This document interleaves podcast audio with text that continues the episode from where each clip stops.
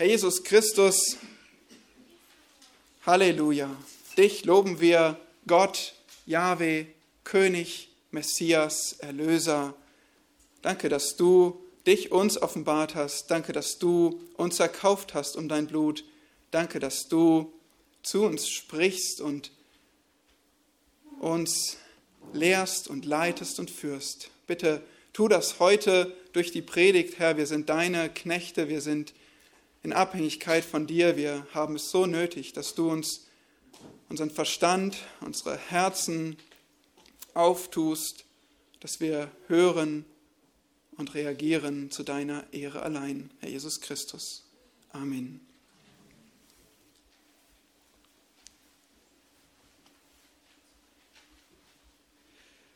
An was denkst du, wenn du das Wort Engel hörst?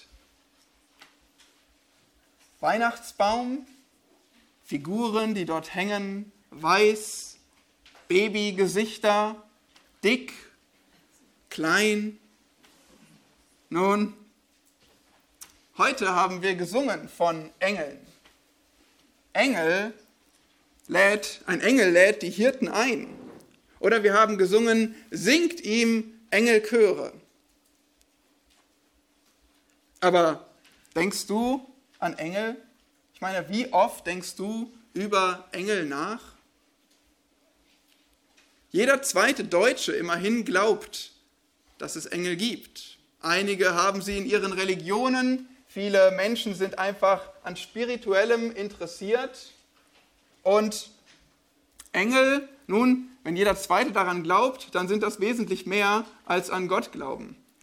Eine traurige Wahrheit, wahrscheinlich weil sie Gott mehr fürchten würden als diese Vorstellung, die sie von Engeln haben. Engel sind präsent in vielen Serien, in Büchern, in Filmen. Aber was ist eigentlich die Wahrheit über Engel? Was glaubst du über Engel?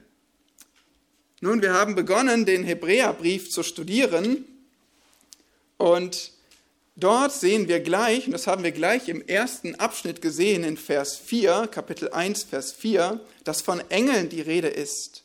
Es heißt dort doch, dass Jesus um so viel erhabener geworden ist als die Engel, als der Name, den er geerbt hat, ihn aufzeichnet vor ihnen. Das heißt, Engel scheinen irgendwie wichtig zu sein wichtig genug für den Autor des Hebräerbriefs, gleich zu Beginn davon zu sprechen. Wer waren die Empfänger dieses Hebräerbriefs? Das haben wir uns etwas genauer angeschaut. Erinnert ihr euch noch? Das waren jüdische Christen mit jüdischem Hintergrund, die sich doch zu Jesus Christus bekannten, aber die in diesem Bekenntnis angefochten waren die sich fragten, ist Christus wirklich genug? Ist er genug, dass ich ihm mein Leben gebe? Und wir wissen, dass es für sie einiges kostete, sich zu Jesus zu bekennen. Und der Autor hat diese eine Botschaft. Er ermahnt sie und sagt, lasst euch durch nichts von Christus abbringen. Er ist besser als alles, was ihr euch sonst vorstellen könnt, als alles, was euch sonst bisher kostbar war. Und das zeigt er ihnen dann in diesem ganzen Hebräerbrief durch einige Argumente. Und zwar durch Argumente, die für Juden von Bedeutung waren. Er spricht vom Hohepriester, von Aaron, er spricht von Mose, er spricht von den Opfern, von der Stiftshütte. Aber sein Argument beginnt er mit dem ersten Thema, mit Engeln. Als erstes zeigt er uns in Kapitel 1 und 2, dass Jesus, der Sohn Gottes, besser ist als Engel. Warum beginnt er mit Engeln, fragen wir uns. Dafür gibt es im Wesentlichen zwei Gründe. Und zwar erstens, die Bibel hat was über Engel zu sagen. Einen ganz kurzen Überblick. Was lehrt die Bibel über Engel? Ich habe schon ein paar falsche Vorstellungen genannt. Wir wollen hören, was sagt die Bibel denn wirklich über Engel? Erstens, sie sind mächtige Geschöpfe. Sie sind schneller, klüger, stärker als du und ich, als wir Menschen. Und wenn jemand einem Engel begegnete, weißt du, was er dann nicht sagte? Ach, wie süß. Nein, er warf sich auf den Boden nieder. Häufig fürchteten sich die Leute so sehr vor einem Engel, wenn sie ihm begegneten. dass sie niederfielen. Manchmal versuchten sie sogar die Engel anzubeten. Und was sagten die Engel dann? Tu das bloß nicht. Ich bin Geschöpf. Bete Gott allein an. Also Engel sind mächtige Geschöpfe. Zweitens, sie sind Geisteswesen. Sie können entweder sichtbar sein oder unsichtbar. Und ich würde mich freuen, wenn auch die ähm, Gemeinde noch etwas sichtbarer würde. Vielen Dank. Also Engel können sichtbar sein oder unsichtbar. Dankeschön. Und sie können zwischen Himmel und Erde sich bewegen. Das sehen wir auch, dass Engel, die eigentlich bei Gott sind im Himmel, dass sie auf die Erde niederkommen können. Dann wissen wir über Engel, dass sie kein Geschlecht haben, sich nicht fortpflanzen, sie altern nicht und sie sterben auch nicht. Engel sind Geisteswesen. Drittens, Engel sind Anbeter Gottes. Das ist ihr primärer Dienst, Gott Lob zu bringen. Sie versammeln sich um ihn und sie geben ihm die Ehre. Sie sind bei Gott, dort wo er ist im Himmel. Viertens, Engel sind Diener Gottes. Nun, als Diener Gottes überbringen sie einerseits Botschaften und du denkst vielleicht an Daniel oder Maria, an die Hirten auf dem Feld, an Zacharias, an Johannes. Engel sind Boten. Aber noch viel mehr. Was haben Engel noch für Dienste? Sie erklären zum Beispiel Jesu Auferstehung und Himmelfahrt. Den zurückgebliebenen Jüngern erklären sie diese Dinge. Wir sehen, wie sie am Grab den Menschen begegnen. Und Engel führen sogar auch Gottesdienste aus im Gericht. Davon lesen wir viel in der Offenbarung, wie sie Gottes Gerichte vollziehen. Und schließlich fünftens, eine wichtige Sache über sie, Engel sind auch Diener der Gläubigen, Diener von uns, Christen. Nun, was tun sie? Wir haben schon gesehen, sie sind einerseits Boten, überbringen Botschaften, aber noch viel mehr. Das heißt allgemein, dass sie dienstbare Geister sind für Gläubige. Und dann lesen wir auch, dass Engel für Bewahrung sorgen, dass Engel Gläubige schützen. Also so sind sie auch Diener der Gläubigen. Engel sind mächtige Geschöpfe, Geisteswesen, Anbeter Gottes, Diener Gottes, Diener der Gläubigen. Solch eine Vorstellung solltest du von Engeln haben, denn das sagt die Bibel. Und für die Juden war das sehr präsent. Das ist ihr altes Testament, das lehrt viel über Engel. Also ein guter Grund, warum der Autor des Hebräerbriefs gleich mit Engeln beginnt. Und dann gibt er aber noch einen zweiten Grund. Oder es gibt einen zweiten Grund, auf dem er aufbaut. Es gab nämlich neben dem, was die Bibel über Engel lehrt, auch außerbiblische Vorstellungen von Engeln. Zum Beispiel durch apokryphe Schriften, die Spätschriften nach den Büchern des Alten Testaments. Und diese, die lehrten zum Beispiel, dass Engel mitgewirkt hätten bei der Schöpfung. Ein Missverständnis von Lasst uns Menschen machen.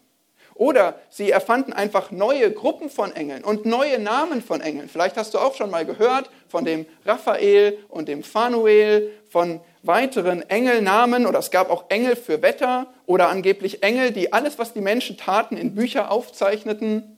Schutzengel für jeden einzelnen Menschen. Auch das sind Lehren, die hinzukamen und viele solcher Lehren, die erhöhten die Bedeutung von Engeln ohne biblische Grundlage. Und dann, wenn du an Kolosser 2 denkst, Vers 18, da sehen wir, dass sogar Engel angebetet wurden. dass das streng verurteilt werden musste in der Schrift, dass davor gewarnt werden musste, Engel anzubeten. Aber es war schon eine gängige Praxis unter einigen, nicht nur Gott, sondern auch Engel anzubeten. Und so hatte der Autor des Hebräerbriefs zwei gute Gründe, darüber zu sprechen, welche Position haben eigentlich Engel und vor allem, welche Position hat der Sohn im Vergleich zu ihnen? Wo steht er? Was ist die richtige Vorstellung? Und auch heute kennen wir das, dass Menschen sich fragen oder ihre Ideen haben, wie ist eigentlich Christus einzuordnen, der Sohn Gottes, im Verhältnis zu anderen Geschöpfen? War Jesus vielleicht auch ein Geschöpf, ein größtes Geschöpf aller Geschöpfe, vielleicht der größte unter den Engeln, aber doch eben ein gemachtes Wesen. So lehren es viele Religionen wie der Islam oder Sekten wie die Zeugen Jehovas. Sie lehren, Jesus ist ein Geschöpf. Nun, stell dir vor, du wärst der Autor des Hebräerbriefs. Immerhin fehlt uns immer noch ein Name für ihn. Er hat sich ja selbst entschieden, anonym zu bleiben und sich nicht auf seine Autorität zu stützen. Stell dir vor, du würdest an die Hebräer schreiben. Wie würdest du sie versuchen zu überzeugen, dass Jesus weit höher ist als die Engel? Dass Jesus größer ist als alles? Wie gesagt, es ist nicht seine eigene Autorität. Er kommt nicht mit seinem Namen, mit apostolischer Autorität. Auch wenn wir gute Gründe haben anzunehmen, dass er nicht nur ein Apostel war, sondern gut möglich sogar, dass es Paulus war, aber er kommt hier nicht mit Autorität, mit menschlicher Autorität. Womit würde er die Hebräer überzeugen? Worauf würden sie hören? Was würden sie anerkennen als maßgeblich, als Autorität?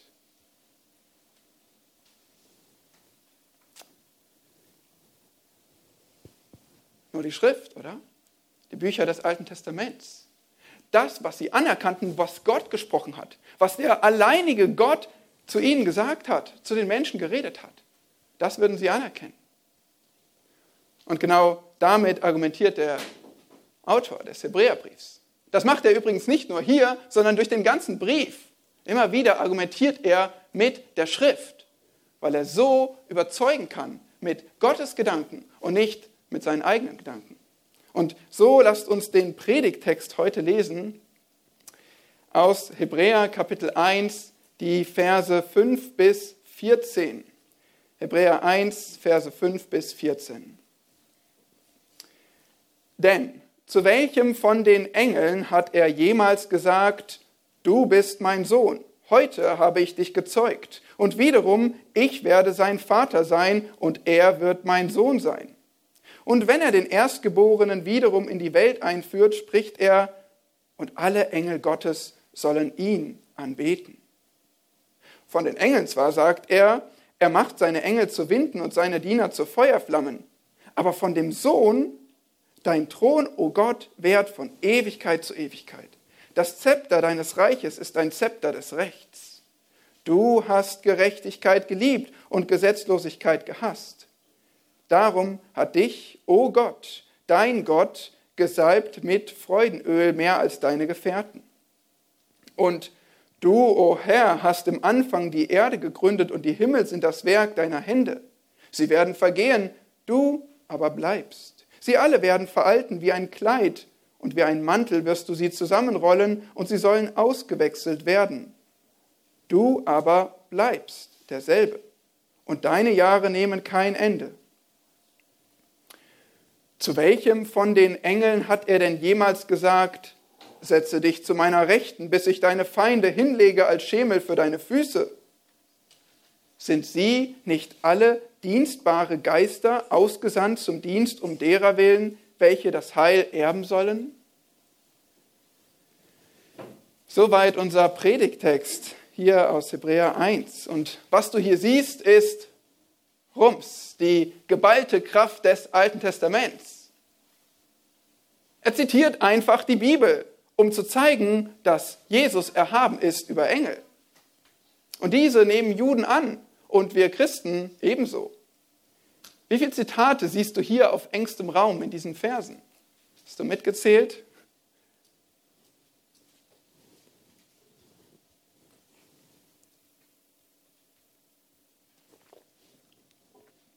Sieben. Sieben Zitate. Die vollkommene Zahl, die vollkommene Menge, das vollkommene Argument. Und das sollte vollkommen überzeugen, dass Jesus wirklich erhaben ist, überlegen ist über alle Engel. Aber schau noch mal genauer hin. Wie geht er hier vor mit diesen Zitaten? Erklärt er viel? Nimmt er die Zitate und gibt dann immer eine lange Erklärung? Oder was macht er? Er lässt einfach die Schrift sprechen, oder? Er reiht fast die ganzen Zitate einfach nur aneinander und sagt und wiederum und und außerdem. Ja, ist doch interessant. Das heißt doch, er hält es nicht für nötig, lange Erklärungen zu geben, sondern er ist der Überzeugung, dass die Schrift allein für sich überzeugend ist. Er denkt, wenn du nur die Schrift hörst und ich dir diese Zitate gebe, dann kannst du es verstehen. Du Zuhörer, du aus, mit jüdischem Hintergrund, du Christ, du kannst diese Worte verstehen. Und deswegen zitiert er einfach nur die Kraft des Alten Testaments. Aber jetzt wird es noch interessant. Ich meine, lehrt die Bibel, dass Gott größer ist als die Engel? Ja, gewiss. Ich meine, völlig klar. Das, muss man das überhaupt beweisen? Müsste man das den Hebräern beweisen, dass Gott erhaben ist über Engel? Die Bibel ist voll davon, dass er Schöpfer ist und die Engel Geschöpfe sind und ihn anbeten und loben. Aber überlegt mal, dort sind diese Juden, diese Hebräer, die sich zu Jesus Christus bekennen. Und die wissen, an meinem Bekenntnis zu Jesus hängt mein ganzes Leben. Man hat mich rausgeschmissen aus der Synagoge, meine Familie, meine Volksgemeinschaft, alles, was mir kostbar ist, habe ich verloren, weil ich mich zu Jesus bekenne. Man nimmt mir meinen Besitz, vielleicht sogar mein Leben eines Tages. Ich meine, Gott, größer als die Engel, klar, glaube ich. Ein Gott haben wir Juden. Aber Jesus, ich meine, kann ich mir da wirklich sicher sein? Unsere Rabbiner, die lehren uns was anderes. Würde ich dafür mein ganzes Leben aufgeben? Für einen Jesus? Das, das musst du mir schon zeigen. Und da reicht es nicht zu zeigen, Gott ist größer als die Engel. Das glaube ich auch. Aber was ist mit seinem Sohn? Was ist mit Jesus? Versteht ihr? Das heißt, um diese Menschen zu überzeugen, was braucht es?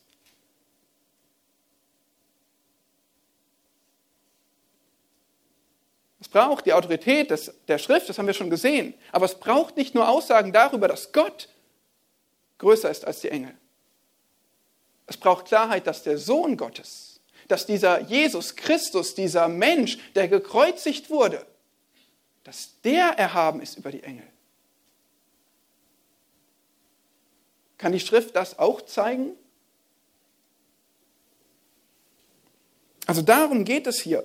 Und genau das hat der Autor getan. Und teilweise, ich meine, diese ganzen sieben Stellen, teilweise sind die nicht ganz so leicht zu verstehen. So ging es mir zumindest. Ein paar mehr graue Haare bekommen im im Studieren, aber wunderbar ist dann zu sehen, dass die Schrift, wenn wir genauer hinschauen, wenn wir sie untersuchen, wenn wir sie auf den Prüfstand stellen, dass sie dann für sich selbst zeugt.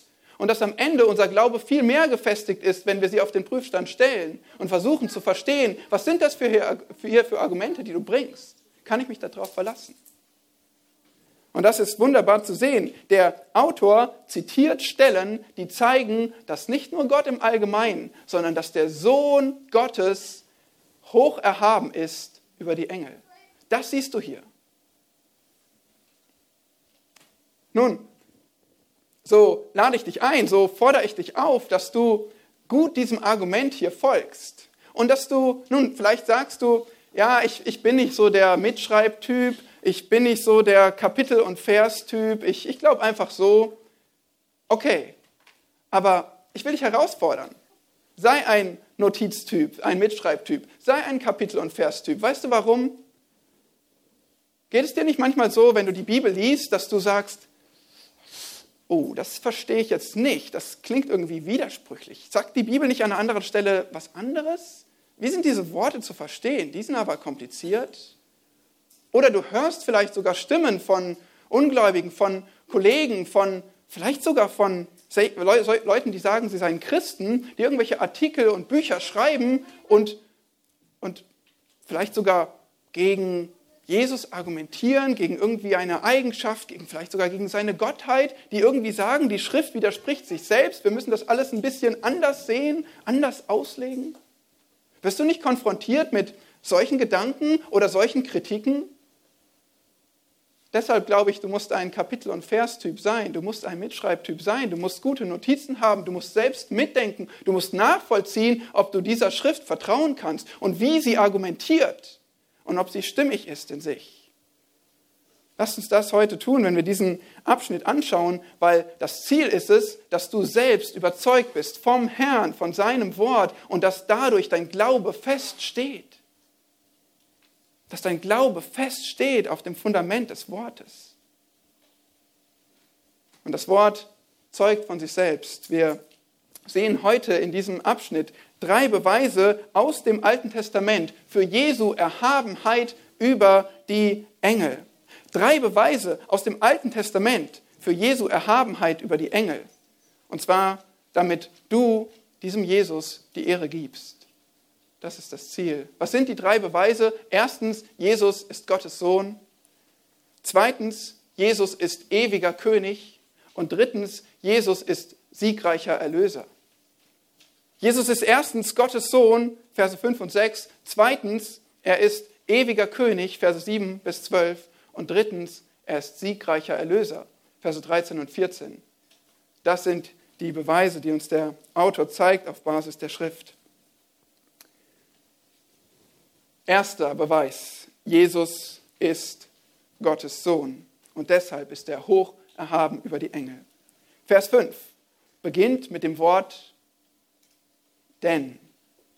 Eine Begründung. Was haben wir in Vers 4 gesehen? Er sagt, Jesus ist um so viel erhabener geworden als die Engel. Warum? Denn. Hier ist der Beweis, der Grund. Denn zu welchem von den Engeln hat er jemals gesagt? Das nennt man eine rhetorische Frage. Zu niemandem, zu keinem Engel wurde jemals gesagt, was jetzt folgt, nämlich Zitat Nummer eins. Du bist mein Sohn. Heute habe ich dich gezeugt. Wo steht dieses Zitat im Alten Testament? Psalm 2, Vers 7.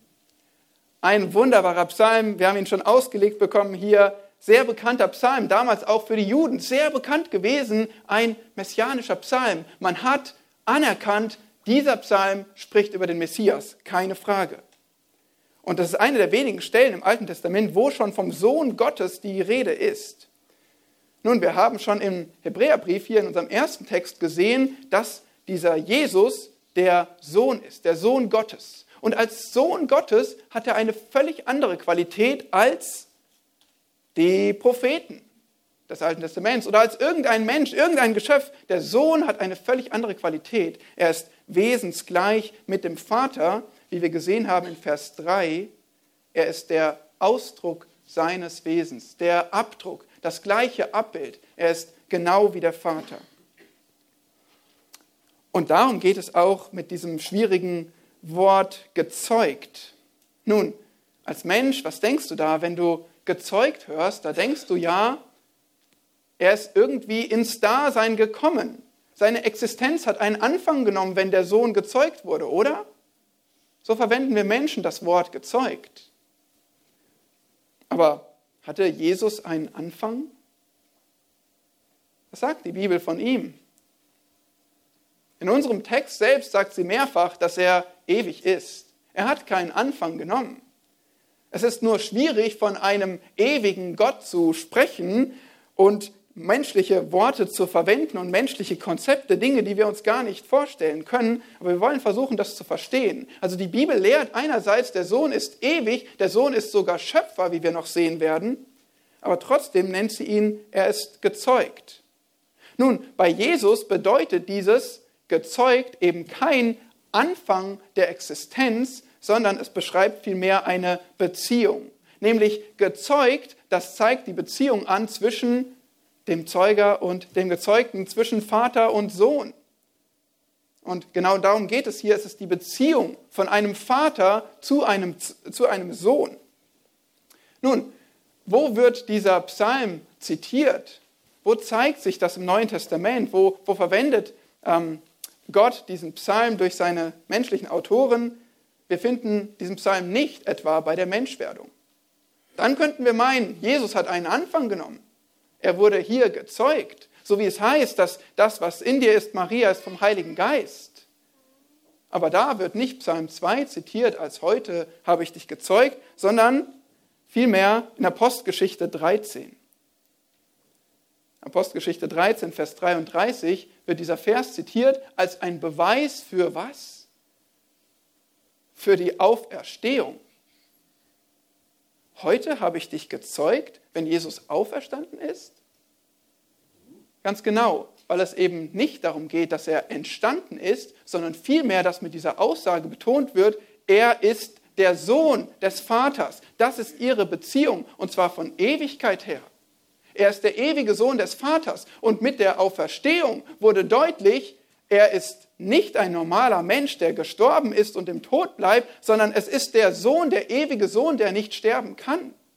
Und deswegen wird da der, dieser Vers zitiert. Und er wird sogar nochmal im Hebräer 5 zitiert, auch wieder im Kontext. Er ist der hohe Priester, er ist erhöht. Oder auch in Römer 1 und Apostelgeschichte 4. Immer wieder wird dieser Vers zitiert, um zu zeigen, Jesus ist der auferstandene Sohn Gottes, der erhöhte Sohn Gottes, der, der ewig in Beziehung zum Vater ist als Sohn und nicht etwa ein Mensch, der bei Menschwerdung gezeugt wurde. Ja, es ist etwas über unsere Köpfe, aber doch ist die Schrift in sich stimmig, wenn sie den Sohn uns als ewigen Sohn zeigt und einfach betont, er steht in Beziehung zum Vater, wie eben ein Sohn zu einem Vater, in dieser liebevollen Beziehung und zwar von Ewigkeit an.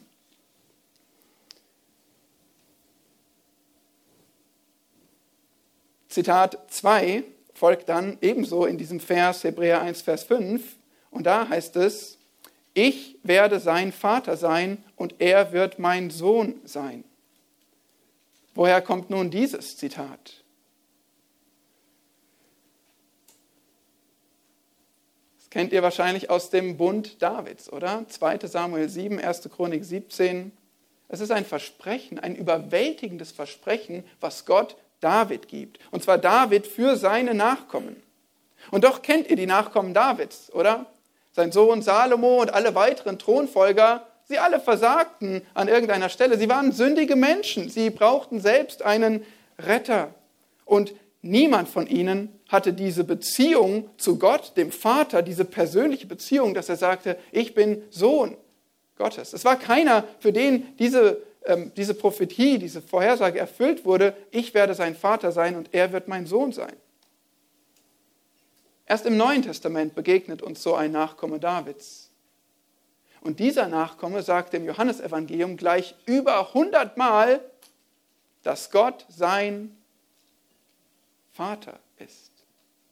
Jesus Christus spricht von Gott als von seinem Vater, wie nie jemand zuvor, weil er der eine ist, auf den es zutrifft, der ewige Sohn. Und so spricht auch diese Stelle eben von ihm. Nun, Jesus ist darin äh, nicht nur anders als alle Menschen, dass er dieser ewige Sohn ist, sondern er ist eben auch erhaben über die Engel. Das zeigt uns Zitat 3. Dort heißt es in Hebräer 1, Vers 6, alle Engel Gottes sollen ihn anbeten. Nun, das ist eine wirklich komplizierte Stelle. Und unsere Predigt ist nicht der Platz für eine ausführliche Diskussion. Warum kompliziert? Nun, ich will es euch zumindest sagen, dass ihr eben nicht verwirrt werdet, wenn ihr nachschlagt und versucht nachzuvollziehen. Also es steht hier, und alle Engel Gottes sollen ihn anbeten. Die meisten gelehrten Kommentatoren sagen, das ist ein Zitat aus 5. Mose 32, Vers 43. Problem, wenn du diese Stelle in deiner Bibel auflegst, findest du nichts dergleichen nicht mal Worte im Ansatz, die dort stehen. Es ist nämlich ein Zitat aus der griechischen Übersetzung des Alten Testaments und befindet sich auch nur in dieser, aber nicht in unserer deutschen Übersetzung des Alten Testaments. Da gibt es verschiedene Texte und ein paar Fragezeichen. Und ich kann nicht auf alle diese Details eingehen, aber es gibt ein paar Fragen daran. Nun, wir haben heute in der Schriftlesung Psalm 97 gelesen. Und ich denke, dass es ein Zitat ist aus Psalm 97, Vers 7. Und das denken auch einige weitere. Ich sehe es auch in der Schlachterfußnote. Dort steht etwas Ähnliches. Leider nur etwas Ähnliches. Vielleicht habt ihr es noch in eurem perfekten Gedächtnis. Ansonsten Psalm 97, Vers 7, als wir das heute gelesen haben, da lasen wir doch tatsächlich, vor ihm werfen sich alle Götter nieder. Nun, hier steht das hebräische Wort Elohim und das kann übersetzt werden mit dem einen wahren Gott oder Göttern oder Engeln. Ja, häufig steht Elohim auch für Engel. Wir müssen im Kontext verstehen, was ist jetzt hier gemeint. Und tatsächlich denke ich, dass es hier als Engel verstanden werden sollte. Und hier ist die griechische Übersetzung des Alten Testaments auf unserer Seite. Sie sagt nämlich, ja, sie übersetzt das hier als Engel. Und es ist gut möglich, dass der ähm, Autor des Hebräerbriefs eben genau deshalb Psalm 97, Vers 7 aus der griechischen Übersetzung über, äh, äh, zitiert hat. Und zwar, weil dieses Wort tatsächlich als Engel übersetzt werden kann und auch sehr ähm, verständlich ist, dass Engel ihn anbeten und eben nicht nichtige Götzen, sondern eben die Engel, Psalm 97.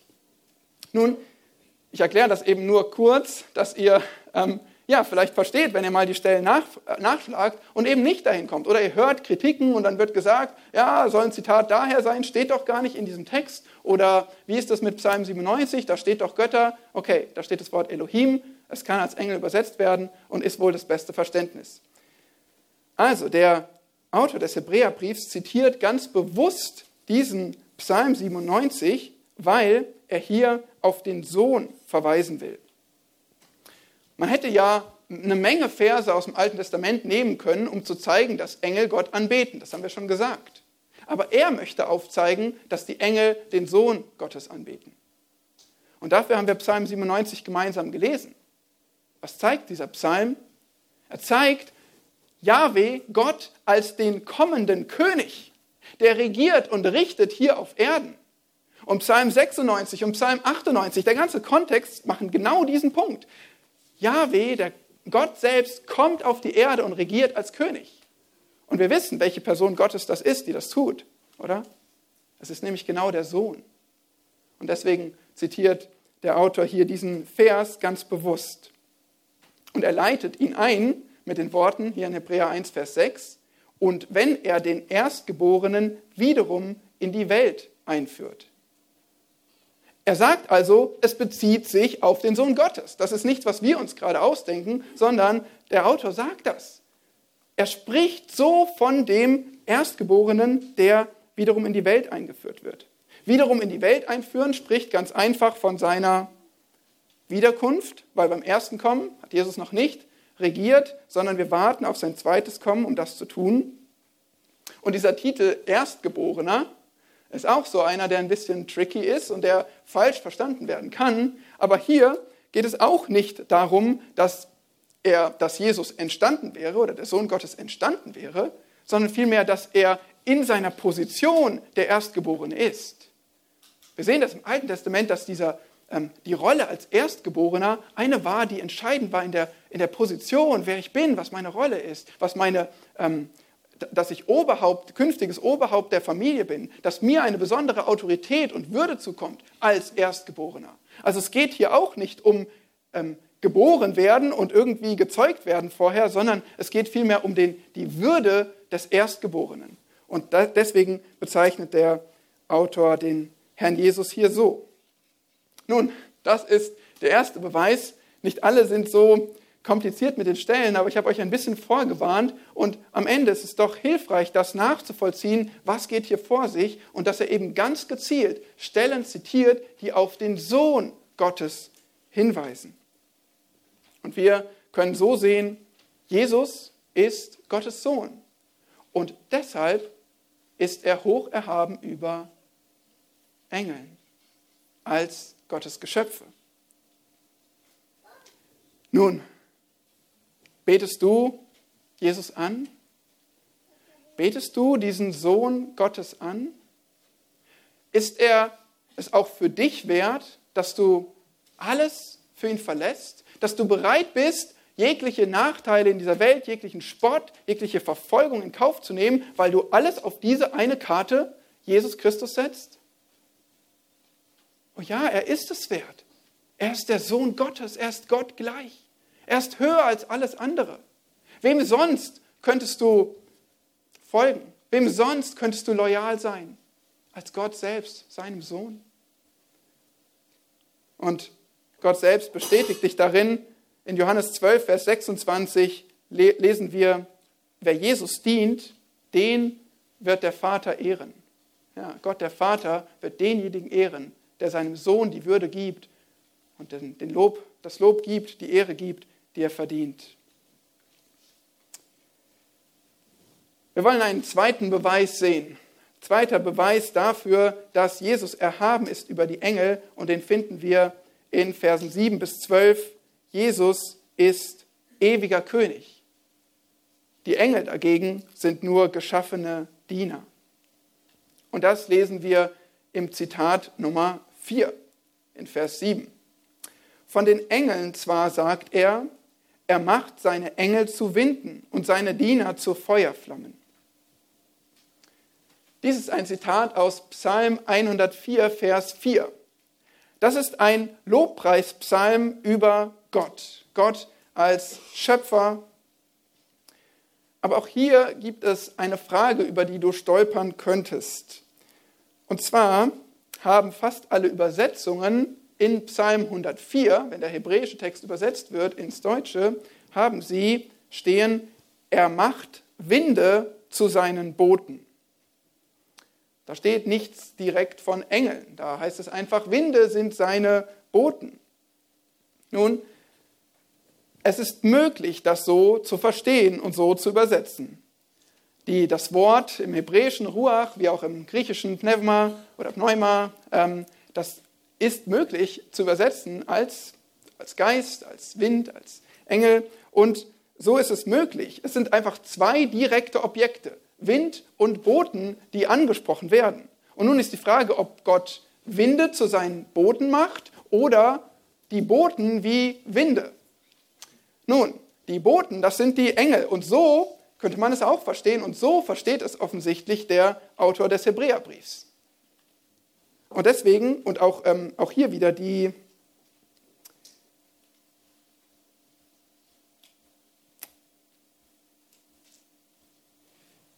Ähm, genau, also wenn wir lesen in 1 Vers 7, sagt er, er macht seine Engel zu Winden. Eben nicht die Winde zu Booten, sondern die Engel zu Winden. Es werden einfach diese zwei Objekte entweder so oder so rum angeordnet. Nun, beides wäre wahr. Die Winde und das Feuer, die kann Gott als seine Werkzeuge, ein, Werkzeuge einsetzen, seine Naturgewalten. Und er tut das. Er ist Schöpfer, er ist Erhalter aller Dinge. Es ist wahr.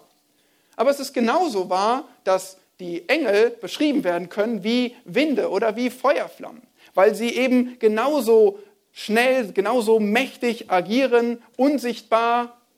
Und das ist eben die Aussage, die der Autor des Hebräerbriefs verstand. Und immerhin ist er inspiriert und deswegen denke ich, wir tun gut, ihm darin zu folgen und zu sagen, das ist die, die Aussage hier. Engel dienen Gott. Und ich möchte einfach, dass ihr versteht, auch wenn ihr in Psalm 104 eine andere Übersetzung lesen solltet, es ist möglich, so zu übersetzen, aber es ist auch möglich, anders zu übersetzen. Beides ist wahr. Der Hebräerbrief versteht es so. Nun, für uns wichtig, um wieder den Blick auf den Sohn zu richten. Hier wird jetzt ein Gegensatz aufgebaut. Nämlich von, auf der einen Seite wird gesagt, die Engel sind wie Winde, wie Feuer, sind Gottes Werkzeuge. Und andererseits, was wird von dem Sohn gesagt? Vers 8 aber von dem Sohn. Und hier folgt Zitat Nummer 5. Dein Thron, o oh Gott, währt von Ewigkeit zu Ewigkeit. Das Zepter deines Reiches ist ein Zepter des Rechts. Du hast Gerechtigkeit geliebt und Gesetzlosigkeit gehasst. Darum hat dich, o oh Gott, dein Gott, gesalbt mit Freudenöl mehr als deine Gefährten. Dieses Zitat stammt aus wiederum einem Psalm. Sechs von sieben sind hier aus Psalmen, und zwar aus Psalm 45, Vers 7 und 8. Und es ist das nächste alttestamentliche Zitat, was eindeutig von dem Messias sprechen muss. Warum? Erstens, er wird uns hier beschrieben als ein König. Ein König mit einem irdischen Reich aber ein König mit einem irdischen Reich, der Gott selbst ist. Siehst du, wie er angesprochen wird? Dein Thron, o oh Gott. Zweitens, sein Reich währt ewig, von Ewigkeit zu Ewigkeit. Drittens, seine Regierung ist gerecht. Kann man das von irgendeiner Regierung heute sagen, dass sie völlig gerecht ist? Wir sehen stattdessen überall viel Unmoral und Korruption, Gewalt, aber diese Regierung wird gerecht sein. Er liebt Gerechtigkeit und er hasst Gesetzlosigkeit. Jesus ist so anders und genau das sehen wir schon bei seinem ersten Kommen, oder? Wie Jesus Gerechtigkeit liebt bei der Tempelreinigung, wie er mit Menschen umgeht und für Gerechtigkeit eintritt, ja, wie er sogar Gesetzlosigkeit hasst, als, es, als er versucht wird in der Wüste und es wirklich hart ist zu widerstehen, aber so sehr liebt er das, was recht ist und hasst das, was falsch ist. Und selbst in seinem Leiden heißt es von ihm, dass er kein Unrecht tat. Keine Lüge, kein Betrug auf seinem Mund. So einen gerechten König brauchen wir. Oder? Nach so einem Regenten sehnen wir uns. So einen gibt es nicht unter sterblichen Menschen, so einen gibt es nur im Sohn Gottes. Und dann gibt es noch einen interessanten Hinweis, wohlgemerkt im Alten Testament, und zwar auf den Plural Gottes. Gott ist mehr als eine Person. Hier heißt es doch tatsächlich, Gott salbt Gott in Vers 9. Dieses Zitat aus Psalm 45. Gott salbt Gott. Der Vater salbt den Sohn. Wann hat er das getan? Nun, hier heißt es, dass er ihn mit Freudenöl salbt. Es geht also um eine Feierlichkeit. Und deswegen verstehen wir es am besten, ebenso wie schon vorher, als die Erhöhung Jesu Christi auf Basis seinem vollbrachten Werk, auf Basis seiner Auferstehung, dass er erhöht wurde, in den Himmel aufgenommen und dass das seine Salbung mit Freudenöl ist. In Hebräer 12, Vers 2 spricht Jesus selbst oder wird selbst davon gesprochen, dass Jesus um der vor ihm liegenden Freude willen tat, was er tat. Und ja, das ist hier wohl im Blick, dass er sein Werk vollbracht hat und erhöht wird zum Vater und gesalbt wird mit Freudenöl. Hier heißt es, mehr als deine Gefährten. Die Gefährten verstehen wir am besten als die Erlösten, als uns Gläubige. In Kapitel 2 lesen wir noch mehr davon, dass Jesus uns sogar, dieser Sohn Gottes, uns erlöste, sogar als seine Brüder bezeichnet, seine Geschwister. Und so werden wir hier schon als seine Gefährten bezeichnet. Jesus Christus ist der ewige König, größer, hoch erhaben über die Engel. Und Zitat 6 zeigt, ebenfalls, dass er der ewige Schöpfer ist. Ab Vers 10 lesen wir Zitat Nummer 6. Und du, o Herr, hast im Anfang die Erde gegründet und die Himmel sind das Werk deiner Hände. Wiederum aus einem Psalm, nämlich dem Psalm 102 ab Vers 26. In diesem Psalm fleht der Psalmist zunächst um Gottes Hilfe. Es ist das Gebet des Elenden, der Gott um Eingreifen anfleht. Aber in diesem Psalm wird gezeigt, dass ihm eine Sache Hoffnung gibt. Und es ist dieselbe Sache, wie wir schon in Psalm 97 gesehen haben, nämlich das Kommen Gottes selbst, das Kommen des Königs auf die Erde, um aufzurichten sein gerechtes Reich. Darauf hofft er. Und deswegen können wir auch hier wieder verstehen, dass Psalm 102 wohl konkret von Yahweh als dem Messias spricht, dem Sohn Gottes. Das ist interessant, wie er hier Gottes Wort versteht und zitiert, um uns seinen Punkt so zu verdeutlichen. Dieser Sohn Gottes ist der Schöpfer. Und das haben wir schon gesehen in, in den ersten Versen im Hebräerbrief, äh, Kapitel 1, Vers 2, dass er durch ihn auch die Welten geschaffen hat. Dieses tat er im Anfang, ja, im Anfang, als nichts war, aber das Wort, das war schon. Im Anfang war das Wort und es hat geschaffen. Nichts ist ohne es entstanden, alles wurde durch dasselbe. Ja, so hat der Sohn von Ewigkeit her existiert und geschaffen. Aber der Sohn war nicht nur vor der Schöpfung und hat sie ins Leben gerufen, sondern der Sohn wird auch die Schöpfung überdauern. Und das sagt dieses Zitat weiter ab Vers 11, dass Himmel und Erde werden vergehen, du aber bleibst. Sie alle werden veralten wie ein Kleid. Das sehen wir heute schon, wenn wir die Schöpfung betrachten und von ihr hören. Die Schöpfung seufzt unter der Sünde. Die Schöpfung seufzt unter all den Naturkatastrophen, unter dem Mangel an Ressourcen, unter so viel Verschmutzung, Not. Aber das ist noch längst nicht alles. Wenn wir in der Offenbarung lesen, zum Beispiel in Kapitel 8, dann sehen wir, was für heftige Gerichte über unseren Planeten kommen. Da wird die Schöpfung noch mehr seufzen. Himmel und Erde vergehen. Und der Psalmist wählt hier ein Bild, das die Illustration von einem Kleid. Für die Frauen, die können sich das gut vorstellen und die Ehemänner auch. Ein schönes neues Kleid, passt wie angegossen, bunt, schöner Stoff, sehr kostbar. Aber es bleibt nicht ewig so. Es wird getragen, dies und das passiert, es veraltet, vielleicht reißt sogar mal eine Naht. Auf alle Fälle wird dieses Kleid alt, es wird nicht ewig so schön sein. Und genauso ist die Schöpfung herrlich gemacht vom Schöpfer, aber sie nutzt sich ab durch unsere Sünde. Und in Vers 12 fährt er fort, und wie einen Mantel wirst du sie zusammenrollen und sie sollen ausgewechselt werden.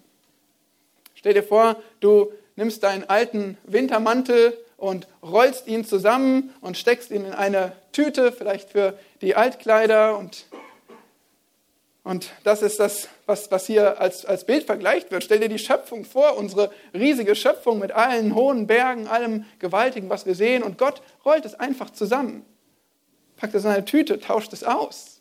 Ja, das ist das Bild, was er hier bedient. Aber eine kleine Anmerkung, Gott schmeißt es nicht einfach weg und nimmt was völlig, Neu, völlig Neues, sondern das Wort, was hier mit ausgewechselt übersetzt wird, ist besser zu verstehen als verwandelt. Und so macht das zum Beispiel auch die Elberfelder. Es ist dasselbe Wort, wie auch in 1. Korinther 15 für unseren Auferstehungsleib verwendet wird. Verwandelt. Also aus dem Bestehenden, aus der bestehenden Schöpfung wird etwas Neues gemacht. Gott formt es um, er verwandelt es. Ja, das passiert mit unserer Schöpfung hier. Aber es gibt einen, der ist immun gegen alles Zusammenrollen und Austauschen, Auswechseln und Verwandeln. Es ist der Herr Jesus. Du aber bleibst. Bei Jesus gibt es kein Abnutzen und Altern und Abscheiden. Jesus bleibt derselbe. Und deine Jahre nehmen kein Ende. Hebräer 13, ganz am Ende des Briefes lesen wir diese Aussage, die ihr gut kennt. Jesus Christus ist derselbe gestern, heute und in Ewigkeit. Er bleibt. Alles vergeht. Aber der ewige Sohn Gottes bleibt. Und auch hier wieder so ein gewaltiger Kontrast zu zeigen, die Engel als Dienstbare, als, als, als Diener, als Geschöpfe, die Gottes Willen tun müssen und dann dieser ewige König und ewige Schöpfer.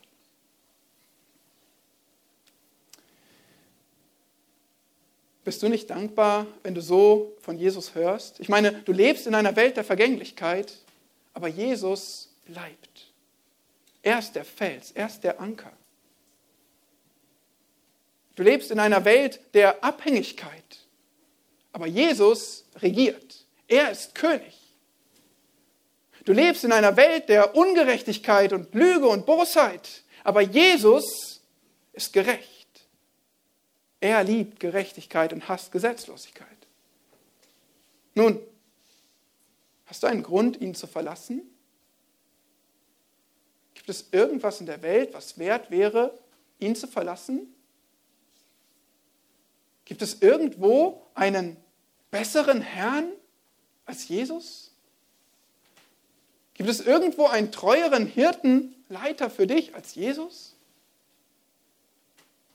Gibt es irgendwo einen stärkeren König als Gottes Sohn?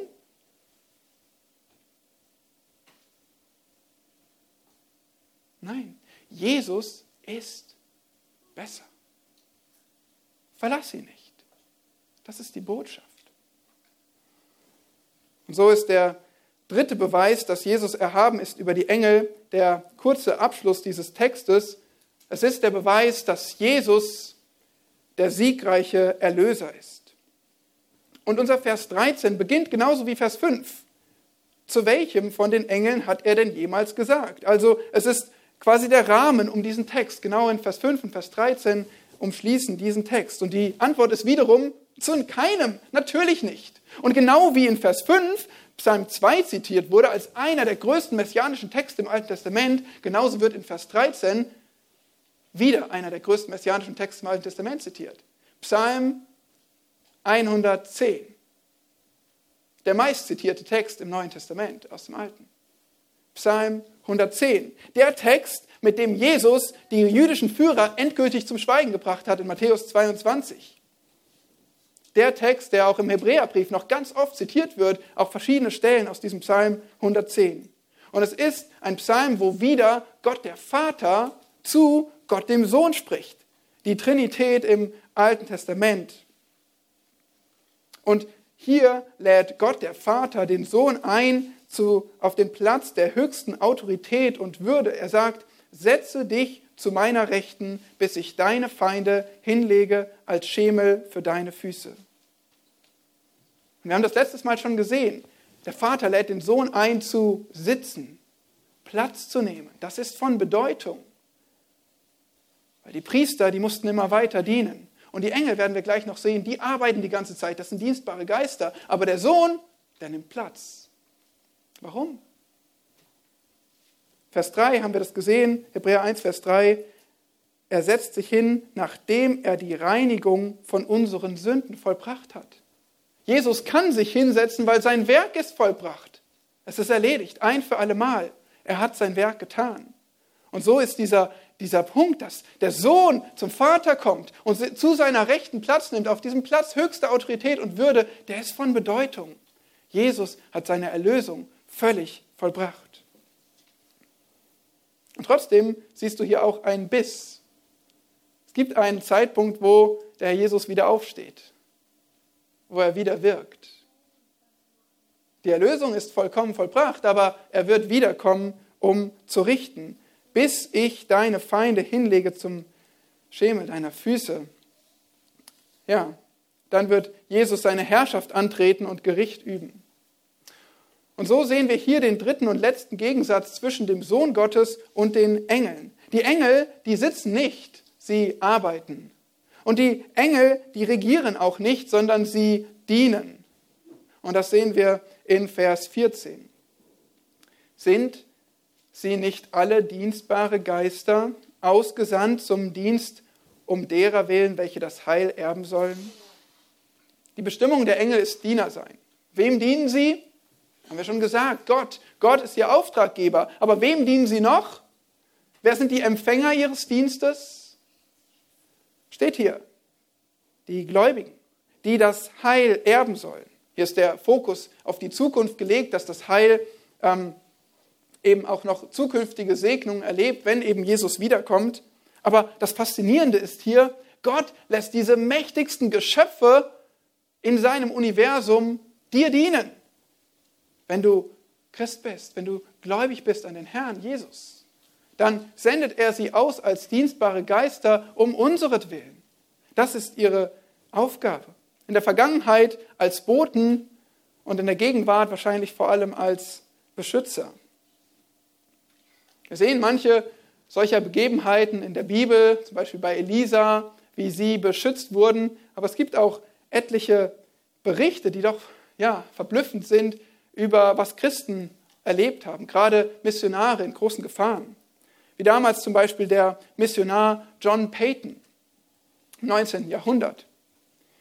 Und äh, John Payton wurde eines Nachts in der Missionsstation von vielen ähm, ja, Eingeborenen, mit, ähm, mit, die gewaltbereit waren, mit ihren Waffen umzingelt in der Missionsstation. Und sie waren bereit, ihn und seine Frau in der Missionsstation zu verbrennen. Und John und seine Frau konnten nichts anderes tun, als den Herrn zu bitten im Gebet. Und sie flehten die ganze Nacht hindurch. Und als der Morgen anbrach, hat sich die wütende Menge entfernt. Ein Jahr später berichtet John Payton, dass der Anführer, der Häuptling dieser, dieses Mobs, dass er zum Glauben gekommen ist, sich bekehrt hat. Und dann fragte John Payton ihn, was war in dieser Nacht los? Warum habt ihr uns eigentlich nicht umgebracht, verbrannt? Und der Häuptling stellte eine Gegenfrage.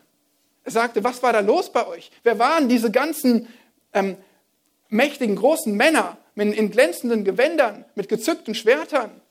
Wen hattet ihr denn da auf eurer Seite? Deswegen haben wir nicht angreifen können.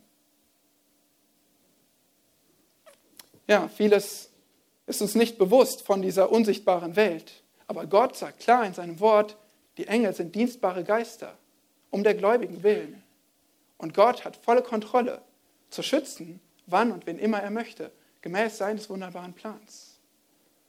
Und wir sollten verstehen, Engel sind real und Engel dienen Gottes Zwecken immer. Sie wirken für die Erlösten unter dem Kommando des Erlösers. Ist das nicht auch gut zu wissen für dich, in, in deinen Kämpfen, in deinen Nöten, in den Sorgen, mit denen du, ja, denen du begegnest, dass du weißt, Gott, der Erlöser, kämpft für dich und er hat mächtige Armeen.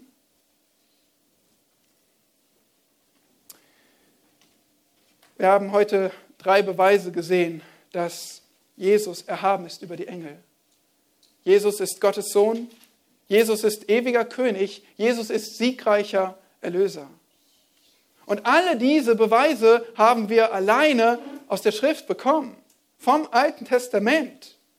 Die Bibel ist so ein Schatz. Das ist manchmal schwierig zu verstehen, ich gebe es zu, ich erlebe es selbst, aber sie ist ein Schatz. Und wenn wir eifrig lesen und studieren, dann können wir verstehen, dann können wir immer mehr davon schätzen lernen, was Gott uns gegeben hat, wie Gott spricht, wie Gott sich offenbart. Machst du das? Forschst du so in Gottes Wort? Mach das. Lass dich wieder neu ermutigen, dass du Vertrauen gewinnst in die Glaubwürdigkeit der Schrift, in diese wunderbaren Wahrheiten, die tausende Jahre vorher gesprochen wurden und sich so erfüllt haben und bestätigen, die stimmig sind von Mose bis Offenbarung. Aber wie sollst du heute auf diese Botschaft reagieren, dass Jesus größer ist als die Engel? Nun, die inspirierte Anwendung, dafür musst du nächste Woche wiederkommen, weil die steht im Kapitel 2, Verse 1 bis 4. Aber ich will dir schon jetzt eine Sache ans Herz legen. Wenn du siehst in diesem Text, dass Jesus größer ist als die Engel, dass er erhaben ist über alle Dinge, dann solltest du ihm die Ehre geben. Die Ehre, die er verdient als der Sohn Gottes. Manchmal denken wir, Anwendung ist immer nur, tu dies, tu das, bete mehr, lies mehr, dien mehr, gib mehr. Anwendung ist, und eine sehr grundlegende Anwendung ist, kenn deinen Gott und bete ihn an. Gib ihm die Ehre, die er verdient.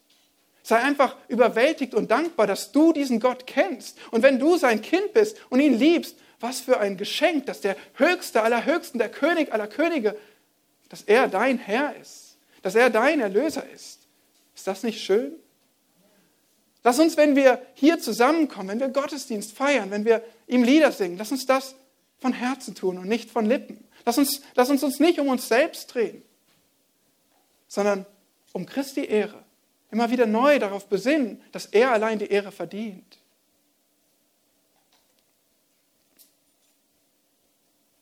Wenn wir gleich das Mahl feiern, lass es uns im Bewusstsein feiern, dass wir mit großer Not kommen und dass wir so dringend einen Erlöser brauchen. Einen Sohn Gottes, der Gott selbst ist, der nur deshalb uns, uns erkaufen konnte mit seinem Blut.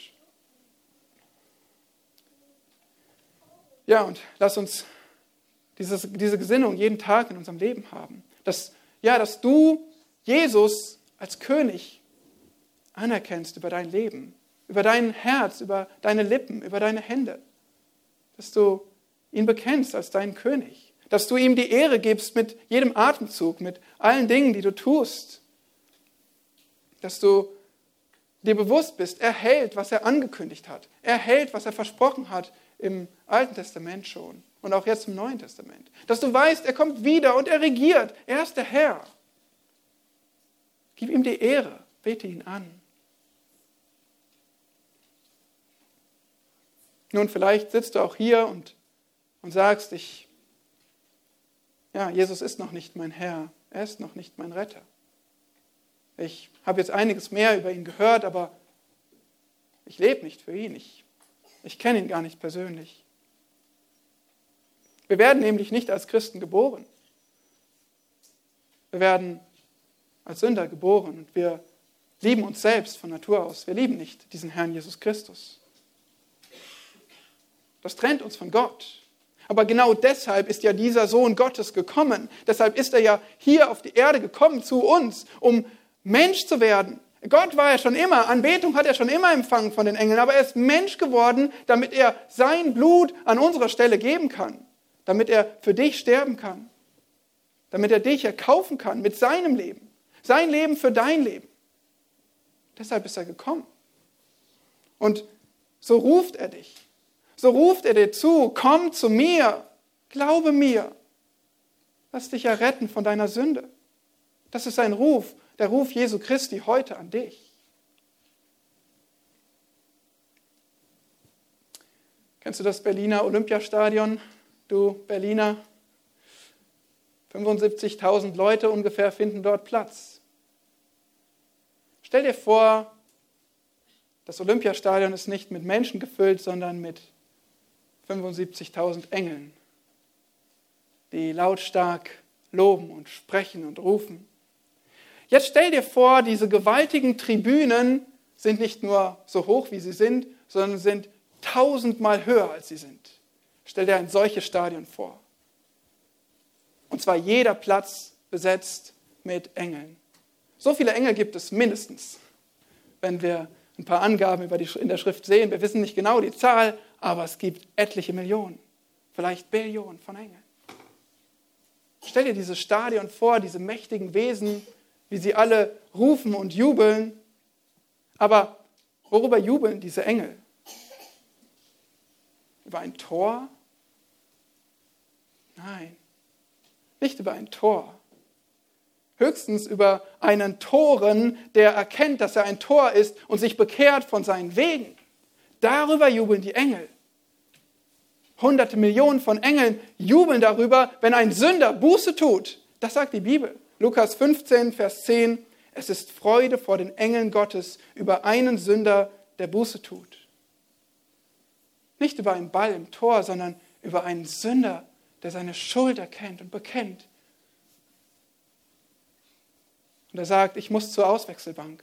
Mein altes Leben muss ausgewechselt werden gegen ein neues Leben, gegen das Leben Jesu Christi, das er für mich erkauft hat. Dann ist lautstarker Jubel da von allen Engeln.